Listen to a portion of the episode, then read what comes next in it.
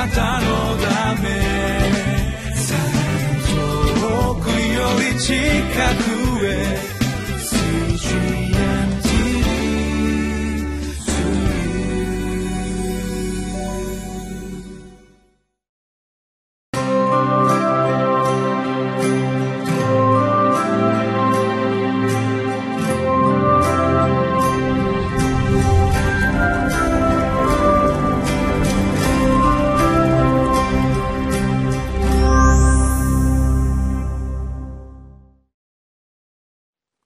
皆さんこんにちは。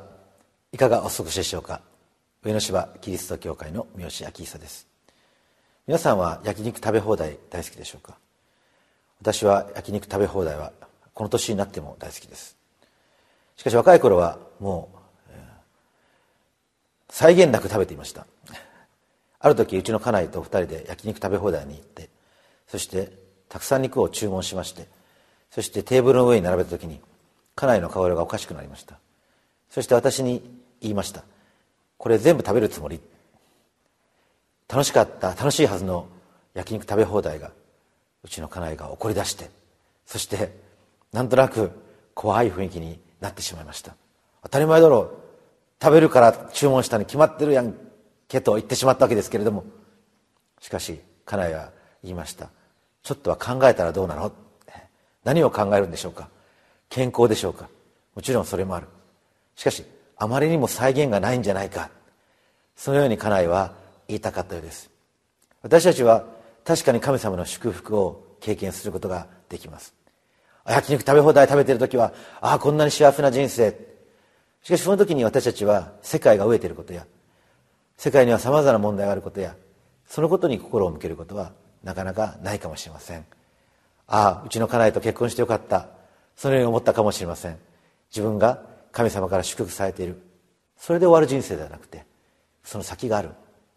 今日は信玄の25章14節から28節12月7日敵までも変えさせる節制の力、そのことをぜひご一緒に覚えて私たちが神様の祝福があるからいいんだ。そこでとどまっている人生からもう少し先へ進んでいきたいと思います。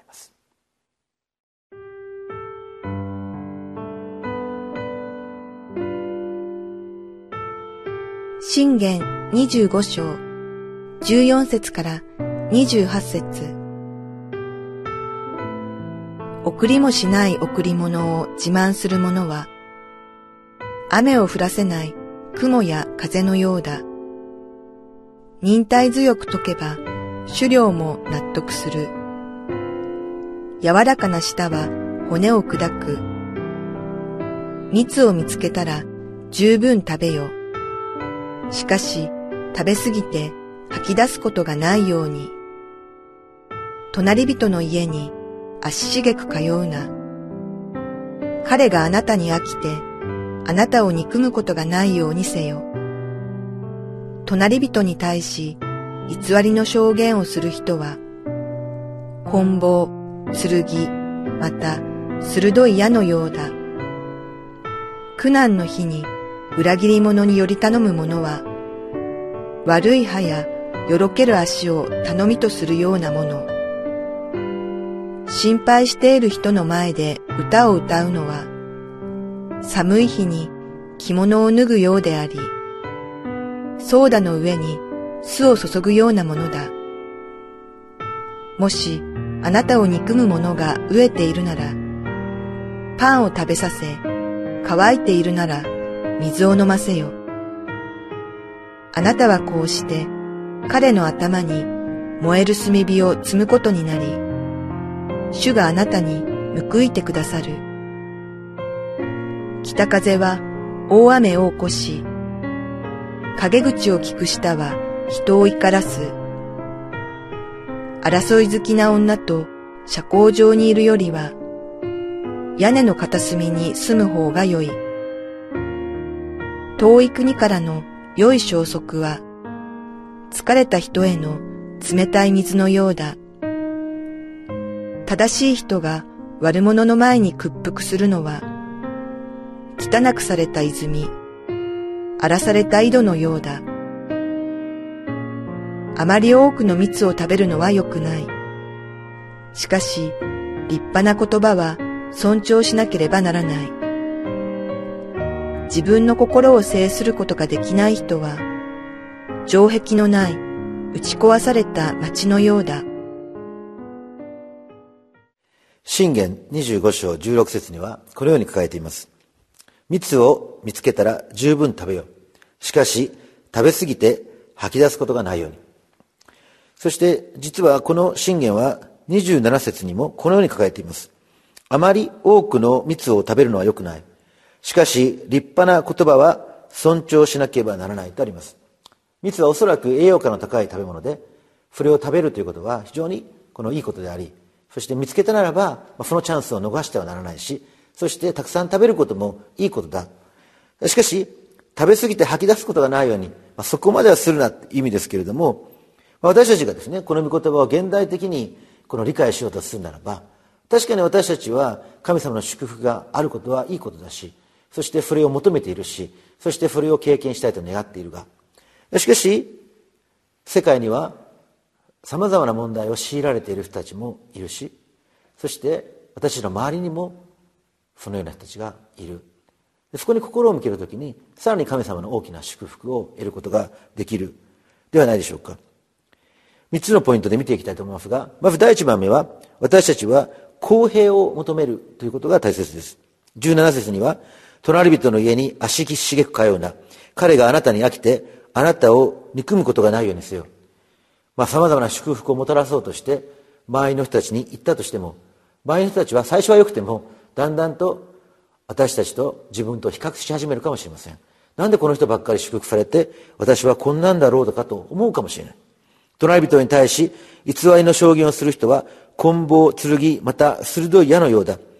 苦難の日に裏切り者により頼むのは、悪い歯やよろける足を頼みとするようなもの。心配している人の前で歌を歌うのは、寒い日に着物を脱ぐようであり、フォーダの上に酢を注ぐようなものだ。隣人に対して偽りを証言をする人や、苦難の日に裏切り者となって隣人に接することは、それは苦難を経験している人たちにとってマイナスです。ですから私たちは確かに隣人に対して誠実であり、そして裏切らない者として生きる必要があるわけですけれども、それは私たちが自分が祝福されてて、あなたは違うということを言うために出かけるのではなくて、その人たちの立場に立って公平を求める。その時に私たちは隣人に対し誠実であり、そして苦難の日に決して裏切ることのないものとなることができるんではないでしょうか。自分の、自分だけこんなに祝福されているのは何かおかしいんじゃないかというバランス感覚こそが神様の祝福を受ける者がさらに公平を追求し隣人の友となり信頼される人となっていく。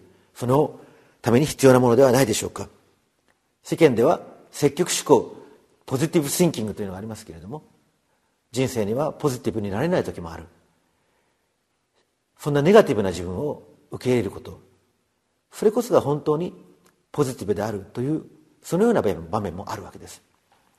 私たちは公平を求めることで神様は公平な方である。そのことを求めることで本当の隣人になることができるわけです。2番目は何でしょうか？2番目は平和を求めるということです。21節にもしあなたを憎む者が飢えているならパンを食べさせ乾いているなら水を飲ませよ。あなたはこうして彼の頭の頭に燃える炭火を積むことになり主があなたに報いてくださる北風は大雨を起こし、陰口は聞く下、陰口を聞く下は人を怒らす。争い好きな女と社交場にいるよりは、屋根の片隅に住む方が良い。私たちは平和を求めて生きる、祝福を受けるときに、人々は妬みを持ちます。人々が妬むときに、自分が不幸なので、お前も不幸になれ。そのようにして、挑発を仕掛けてくる。そのようなことが必ず起こります。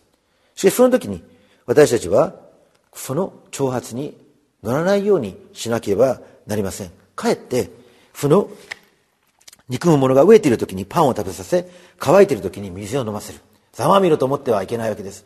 そうではなくて、神様の祝福がある者は、そのようにしてその人たちのために自分に与えられているものを用いていく。陰口を聞く下は人を怒らすとありますけれども陰口を叩かれても怒ってはならないわけです。そのようなことは妬みがある時には必ず起こるしそして争い好きな女は社交上でいろんな噂話をしてそして争いを引き起こしていく。そのようなことが世界には満ち溢れています。その時に私たちは自分のことを不幸だと思って妬んでいる人たち。その人たちはなぜそのような人生を送っているのかと苦しみに心を向けなければなりません。ああこの人もそんなに怒って苦しいんだな。その人の魂も本当に今苦しみを持っているんだな。そのことを私たちは心心を向けてそしてその人たちのために祈り平和を求めて生きるべきではないでしょうか。でその時に私たちは神様が与えてくださっている祝福をどのように用いることができるかその知恵が私たちに与えられてくるんではないでしょうか。そして3番目には連帯を求めるということです。遠い国からの良い消息は疲れた人への冷たい水のようだ。正しい人が悪者の前に屈服するのは汚くされた泉荒らされた井戸のようだとあります。遠い国からの良い消息というのは、まあ、期待していなかったグッドニュースですね。昔ヤコブの子供ヨセフはエジプトに売られてそしてヤコブは自分の最愛の息子が失われたと思っていました。しかしやがて飢饉が起こりお兄さんたちがエジプトに穀物を買いに行った時にヨセフと出会うわけです。お父さんヨセフは生きていました。これが遠い国からの良い消息です。もう自分の人生にがっかりしている絶望しているしかしその時に神様は期待していなかった良い知らせを私たちにもたらすわけです。私たち神様からの祝福を受けている者はこの良い知らせをもたらすものではないでしょうか。私たちがこの連帯を図っていくときに私たち自身が与えられている祝福それは正しい者が悪者の前に屈服する前にその正しいものを助け励ましそしてこの世界の中で神様の御心を求めていく。そのネットワークがこの広がっていくときに連帯がなされていくときに神様の素晴らしい宮業がなされていくんではないでしょうか。自分だけがシェルターの中でごちそうを食べているのではなくてシェルターの外に出てカンファートゾーンの外に出てネットワークを図っていく。その連帯の中に私たちは自分の人生を乱していく時に実は神様がこの働きのために私を召していた。そのことに気づくんではないでしょうか。それはもしかしたら私たちを攻撃している人の中にあるかもしれません。誰かが私たちを攻撃するときにその人が持っている怒りに耳を傾けるときにその人とやがて連帯していく。そしてその問題に取り組むときに主は素晴らしい祝福をこの世界にもたらしていくことになるんではないでしょうか。祝福は何のために与えられているのかぜひ覚えていきたいと思います。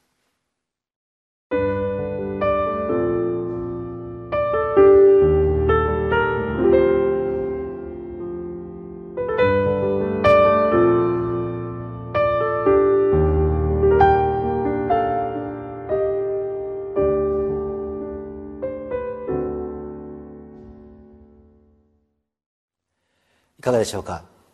皆さんはもしかしたら私には祝福なんかない？そのように思っているかもしれません。しかし私たちはもうすでに祝福されています。それは私たちがそれに目を留めていないから気づかないだけです。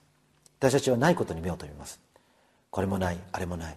それは私たちの計画を実現しようとしているからです。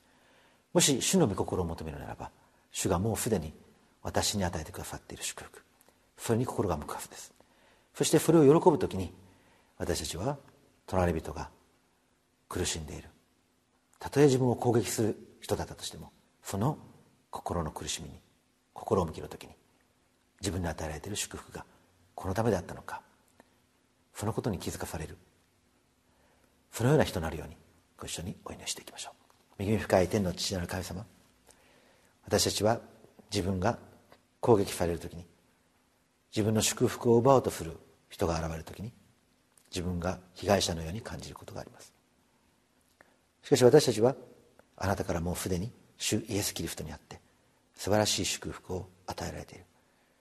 そのことを覚える時にたとえ自分を攻撃する人だったとしてもその人の心の苦しみに心を向けそして